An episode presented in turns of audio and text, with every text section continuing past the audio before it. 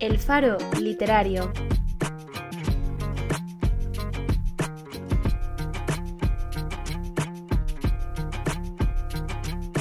Un punto de luz para encontrarnos en un mar de páginas.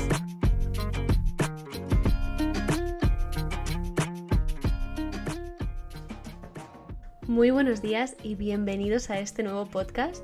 Gracias por estar escuchándome. Como es el primero, me gustaría presentarme un poquito para que conozcáis a la persona que hay tras la voz del faro literario. Vamos a empezar por lo que sería mi ficha más técnica. Mi nombre es Carmen Salamanqués, tengo 24 años y estoy en mi último año de carrera de periodismo. Hasta aquí la presentación adulta y responsable. Vamos a empezar con lo realmente interesante. Os diré que soy de esas personas un poco desastre, y lo de un poco, sin duda, es un eufemismo. Tengo una relación horrible con la gravedad. Soy extremadamente puntual con amigos extremadamente impuntuales. Defensora de la locura y la rareza cual sombrerero loco. Y con la nacionalidad concedida en mil mundos imaginarios.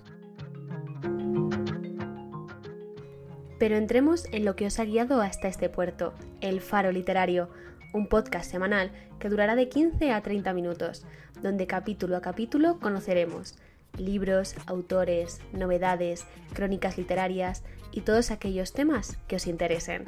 Pero bueno, ¿qué mejor manera de enseñaros qué podéis esperar de este podcast que dejarnos de prólogos y empezar?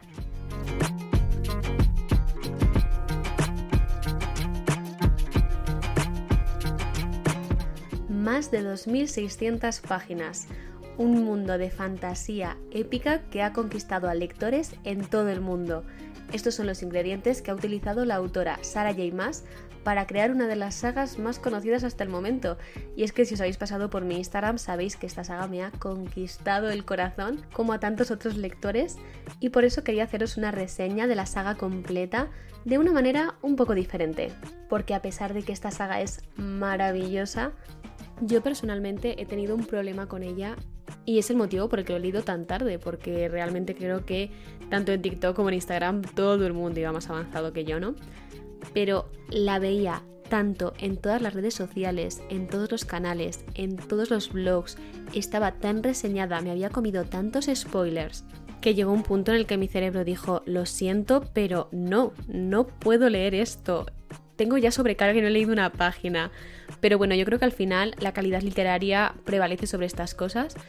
Y aunque he de decir que no estoy de acuerdo con una cosa, y es que se venda como una saga juvenil de aventuras, porque la trama realmente en el libro es algo secundario, sí que creo que son unos libros impresionantes, pero porque yo soy una persona que ama, pero ama el hecho de que los personajes estén muy desarrollados, que sean muy profundos, que evolucionen mucho según evoluciona la historia, que acompañe su evolución a la trama, es algo que me parece maravilloso y es algo que sin duda la autora Sarah J. Maas hace a la perfección. Estaba pensando en haceros una reseña de lo que sería toda la saga completa, ya que, como habéis visto en mi Instagram, ya tenéis reseñado cada libro y pues daros un primeras impresiones de lo que es el conjunto, ¿no? Pero creo que vamos a hacer algo diferente, porque ¿quién no ha deseado vivir dentro de sus libros favoritos? He de decir que transportaros dentro del libro como tal no puedo, pero durante unos minutos que tengáis la sensación de que estáis viviendo la historia, o al menos un pequeño resumen de ella intercalado con las opiniones que me ha generado este libro, quizás eso sí podamos conseguirlo.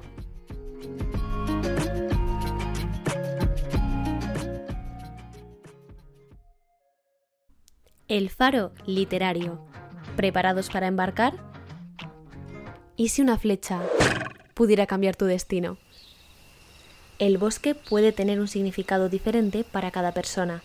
Quizás, al pensar en él, imagines un remanso de paz, o un lugar oscuro y tenebroso, como en Harry Potter. Para nuestra protagonista, Feira es su modo de supervivencia, al más puro estilo Katniss Everdeen. Debe cazar para poder sobrevivir, pero ¿qué pasa cuando ese bosque no solo es la fuente de alimento para tu familia, sino que además es la frontera entre dos mundos? Pero frenemos un poco, no vamos a atravesar ninguna frontera cuando no hemos pasado ni la puerta de su casa.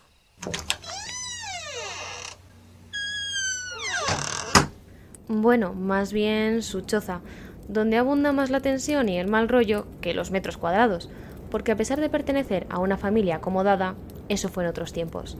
Acompañadme al fuego de la casa, que con el viento que corre hace falta, y os resumo el buen dramón familiar. Vamos a ponernos en situación. Naces en una familia acomodada. Tu padre es mercader, y aunque va acumulando deudas, el negocio parece que se mantiene. Pero, oh, destino trágico. Tu madre fallece y todo se va a pique. Ya tenemos los ingredientes perfectos para una buena telenovela. Pero es que esperad, que la historia va a mejor.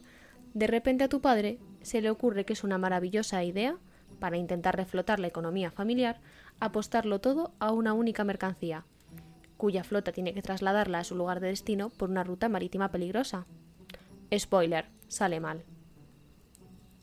El resultado de todo esto será un padre apaleado por los acreedores, que no podrá trabajar por el estado en el que quedará su pierna, una hermana a la cual el trauma la deja más mala leche que soluciones, y otra demasiado dulce e inocente como para poder hacer nada al respecto.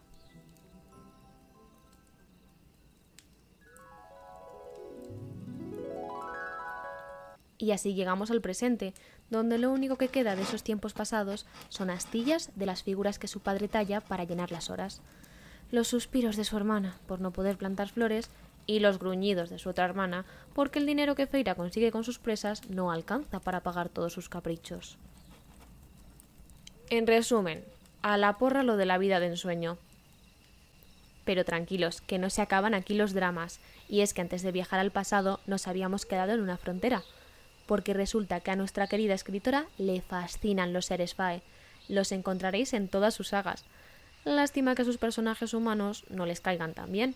De hecho, los odian, y su existencia es como esa sombra alargada y oscura, que siempre te acompaña y nunca te puedes librar de ella.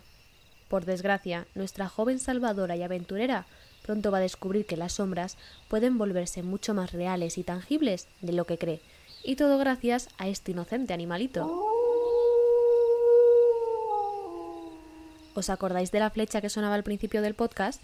Bueno, pues Feira va a pensar que la mejor de las ideas es clavársela a un lobo enorme que tiene toda la pinta de ser un ser fai disfrazado. Pero oye, lo primero es el comer y si el hambre aprieta, la flecha se dispara. Supongo que todos podremos imaginar cómo continúa la historia.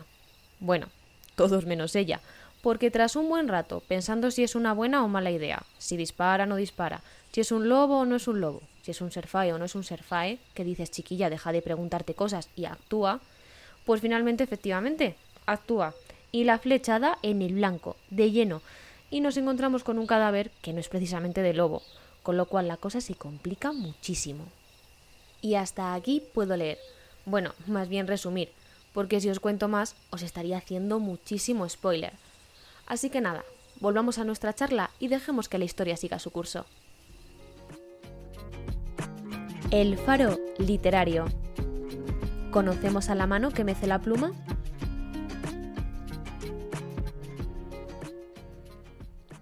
Hemos mencionado mucho a la autora, pero realmente, ¿qué sabemos de ella?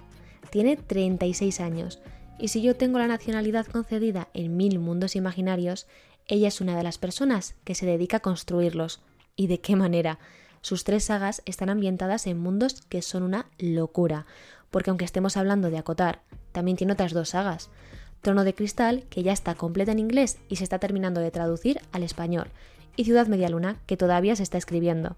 Está claro que su género es la fantasía y aunque ahora es una autora superventas, todo comenzó con lo que ahora sería Wattpad, subiendo los primeros capítulos de Trono de Cristal a una web con la tierna edad de 16 años. No sé a vosotros, pero a mí este dato me ha dejado alucinada. Y hablando de datos, uno que me ha parecido súper tierno es que dos de sus sagas están inspiradas en cuentos infantiles. La primera es Trono de Cristal, que se basa en la Cenicienta, aunque no sé si el mejor adjetivo sería tierna, ya que el cambio que hace es que en lugar de ser una sirvienta, es una asesina a sueldo. El otro es Acotar, que está inspirado en La Bella y la Bestia. Yo he de decir que cuando lo leí, el primer libro, porque luego ya se distancia muchísimo de la historia original, me dio toda la sensación, pero como no quería buscar información para no hacerme aún más spoilers, lo comenté con algunas de vosotras, y mi cara fue un poema cuando me dijisteis, Carmen, la propia autora ha dicho que es un remake de La Bella y la Bestia. No sabía ni qué contestaros, porque en mi afán de no hacerme spoiler me había comido una información que era bastante relevante. Pero anécdotas aparte, no sé si soy la única a la que le pasa que le parece súper bonito la idea de que son los libros de nuestra infancia los que cuando somos adultos, ya sea como lectores o como futuros escritores superventas, nos marcan de una manera que no podemos olvidar.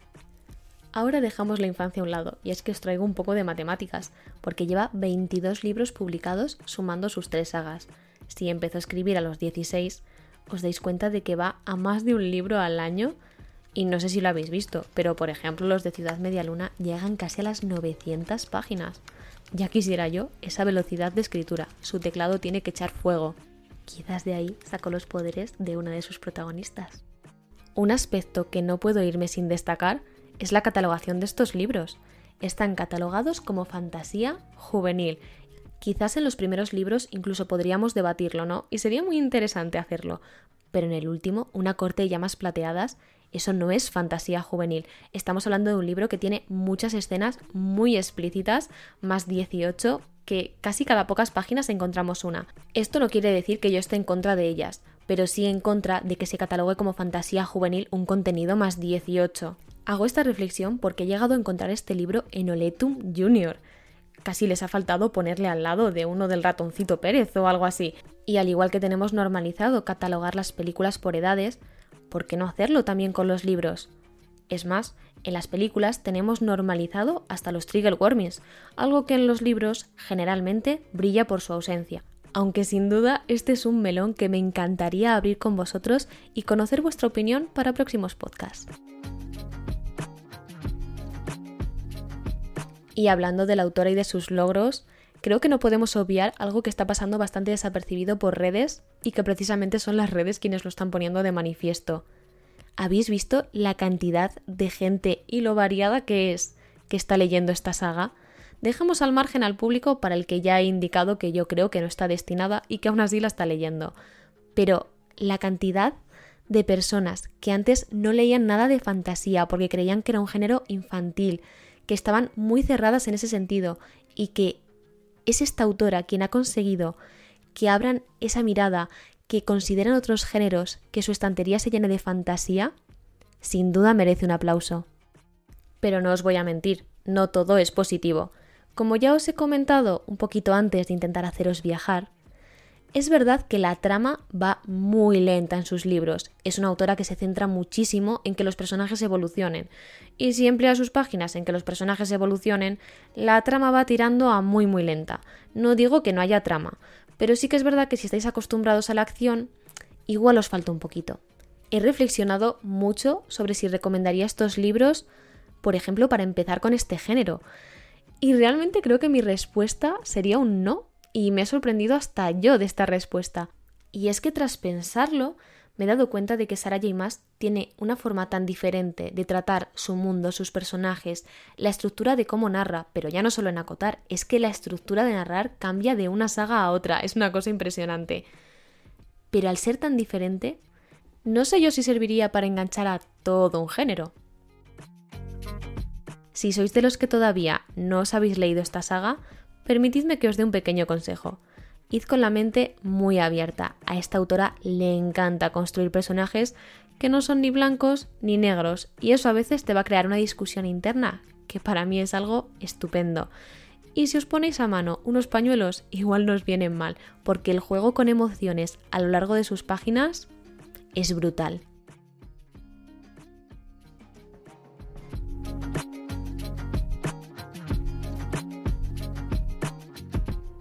Y bueno, hasta aquí ha llegado el primer podcast del Faro Literario. Ha sido para mí todo un placer hacerlo, toda una experiencia. Espero que os guste muchísimo y estoy deseando recibir vuestro feedback por Instagram. Por favor, escribidme todos qué os ha parecido, si tenéis sugerencias, algo que mejorar. Es el primero y evidentemente habrá mucho camino por delante, pero espero que con vuestra ayuda todos disfrutemos de este camino. Y para dejaros un poco con la miel en los labios, y tirar un poquito de la carrera que me toca, os voy a dar una primicia. Y es que para el segundo podcast vamos a contar con una invitada excepcional. De momento solo sabréis que es una escritora, que su novela me encantó y que si hacéis labor de investigación en mi Instagram probablemente la encontréis. Pero tranquilos, si no lo conseguís, siempre podemos vernos la semana que viene y poner ese punto de luz en un mar de páginas.